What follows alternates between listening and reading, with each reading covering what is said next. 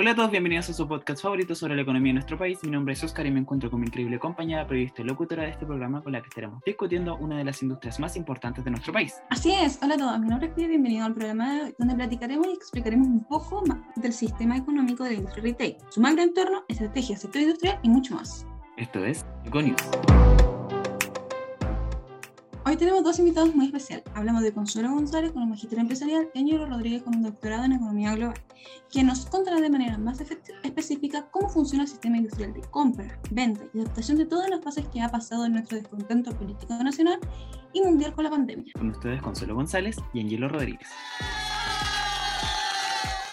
Hola a todos, espero que se encuentren muy bien. Estamos muy contentos de ser invitados e informar y responder dudas que tengan acerca de nuestro campo de estudio en este caso se concentra en la industria retail. Primero que todo, quiero dar las gracias por este espacio de invitación a Pia y Oscar.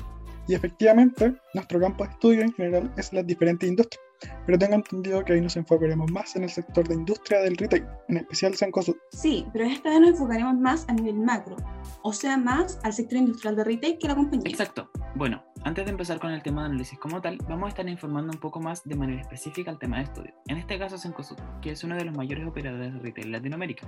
Opera en cinco países de la región. Cuenta con operaciones activas en Argentina, Chile, Brasil, Perú y Colombia, desempeñándose en segmentos de supermercados, centros comerciales, tiendas de mejoramiento para el hogar, tiendas por departamento y el de segmentos financieros. Por nuestra parte y para presentar más a fondo, realizamos un análisis de macroentorno con sus respectivas conclusiones basándose en cuatro macro variables reflejadas en la industria en la que opera la empresa, desligando el nombre de la compañía y refiriéndose específicamente a la industria retail. Entre estas variables encontramos la sociocultural, política y legal, economía y tecnología, Hablaremos un poquito más adelante de este tema, pero principalmente daremos conclusiones ya que la materia como tal jamás es igual y específica. La economía y las industrias están constantemente cambiando. Identificamos estrategias que desarrolla la compañía, que es básicamente el único punto que está reflejado en la empresa. Estas estrategias que ayudaron a mantener la industria basándose en los acontecimientos ocurridos al menos dos o tres años atrás, por lo tanto son importantes de mencionar. Para encontrar los determinantes que influyen en el sector industrial, realizamos un breve análisis de la fuerza de en el que pudimos desarrollar las principales barreras a las que la industria del retail se enfrenta, considerando sus amenazas de nuevos aspirantes, poder de negociación, amenazas de productos o servicios sustitutos y rivalidad entre competidores, variables que influyen de manera importante en mantener una imagen corporativa y fuerte y asimismo mantenerse en la industria positiva y sobresalientemente Perfecto, en primer lugar, y siguiendo con la pauta, hablaremos un poco acerca del macroentorno al que se enfrenta la industria del retail. A grandes rasgos, nada demasiado específico.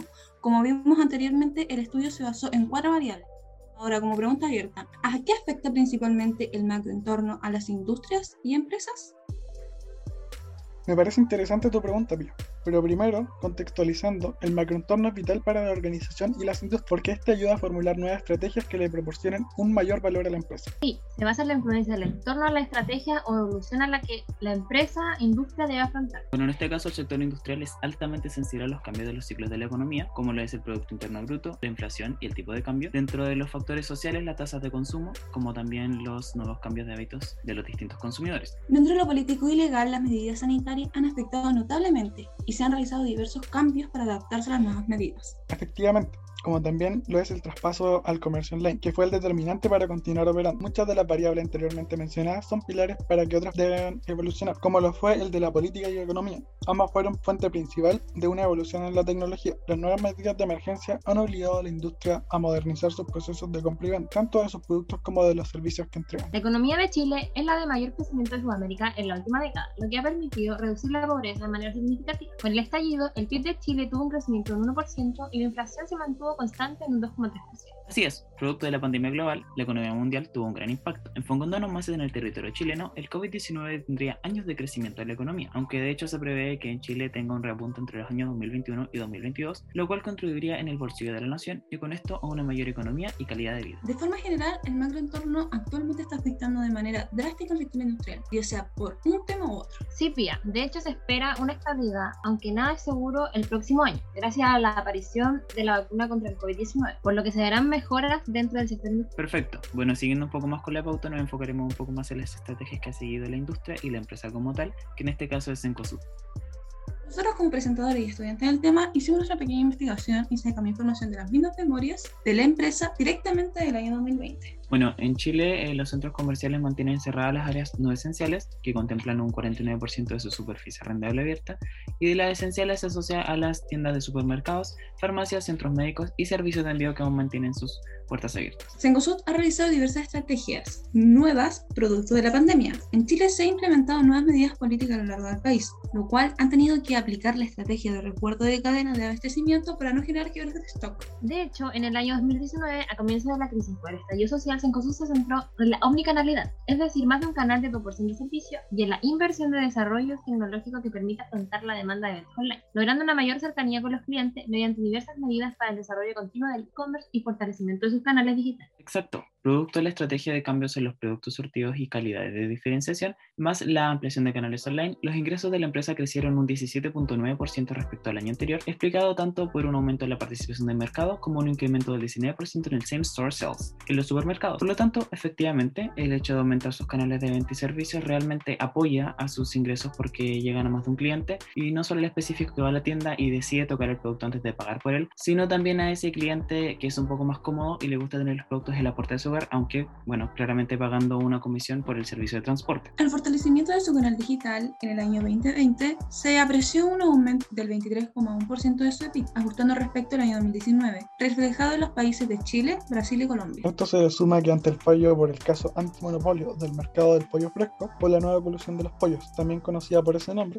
Cencosud tuvo que provisionar de forma adicional 3.5 millones de dólares durante el primer trimestre del 2020. Ok, a este punto conoceremos lo que afecta al sector industrial y cómo lo apoya con la estrategia. Pero ahora veremos algo más profundo, la forma que tiene la industria. Utilizaremos el análisis Porter, que proporciona un marco de reflexión estratégica sistemática para determinar la rentabilidad de un sector en específico, normalmente con el fin de evaluar el valor y la proyección futura de la empresa o unidad de negocio que opera en dicho sector. Exacto. Entre estas encontramos amenazas de nuevas pirámides, poder de negociación, las amenazas de productos o servicios sustitutos y la rivalidad entre competidores. Cada uno dio diferentes resultados. Dimos con una conclusión bastante buena en relación a la industria retail, ya que las barreras de entrada son altas y las barreras de salida son bajas, lo que nos lleva a que la industria tiene una rentabilidad alta y estable. Así es, posee actualmente una baja amenaza de posibles competidores debido a diversos factores como el de la pandemia. Las competencias dentro de la industria tienen que mantener cierta presión en los niveles de compra y venta, obligándolos a mantener la renovación y atracción de incentivos al público para mantenerse vigentes. Encosud posee una sólida imagen respecto a la posición de mercado asociada a marcas fuertes, con un alto reconocimiento e importante participación de mercado, logrando presencia dentro de la demás industria.